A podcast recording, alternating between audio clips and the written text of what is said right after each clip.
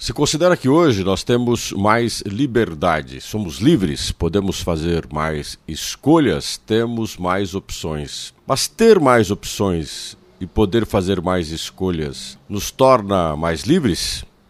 A grande maioria pensa que sim.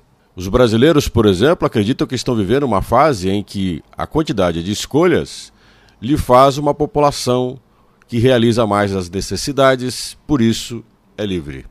Eu gostaria que você refletisse um pouco se isso é liberdade ou se é opção ou opções programadas. Vá a um supermercado e a um shopping center e você vai ver uma quantidade enorme de opções, todas elas dispostas nos supermercados ou nas vitrines dos shoppings para seduzir.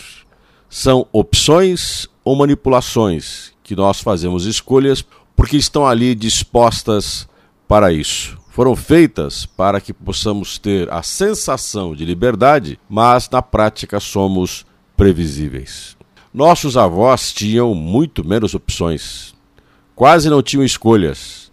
E o futuro, de certa forma, limitava-os a reproduzir o que a geração passada tinha feito. Quando mudavam o caminho, mudavam de verdade, por ação própria, vontade própria, luta própria de construir algo diferente eram, nesse sentido, muito mais autônomos, podiam não mudar drasticamente aquilo para o qual tinham sido programados, entre aspas, educados, mas faziam mudanças significativas.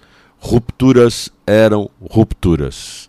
Hoje, num supermercado, num hipermercado, num shopping, no mundo digital, estamos cheios de opções, mas todas elas prontas para serem escolhidas e não foram produzidas por nós estão ali apenas para que possamos escolher.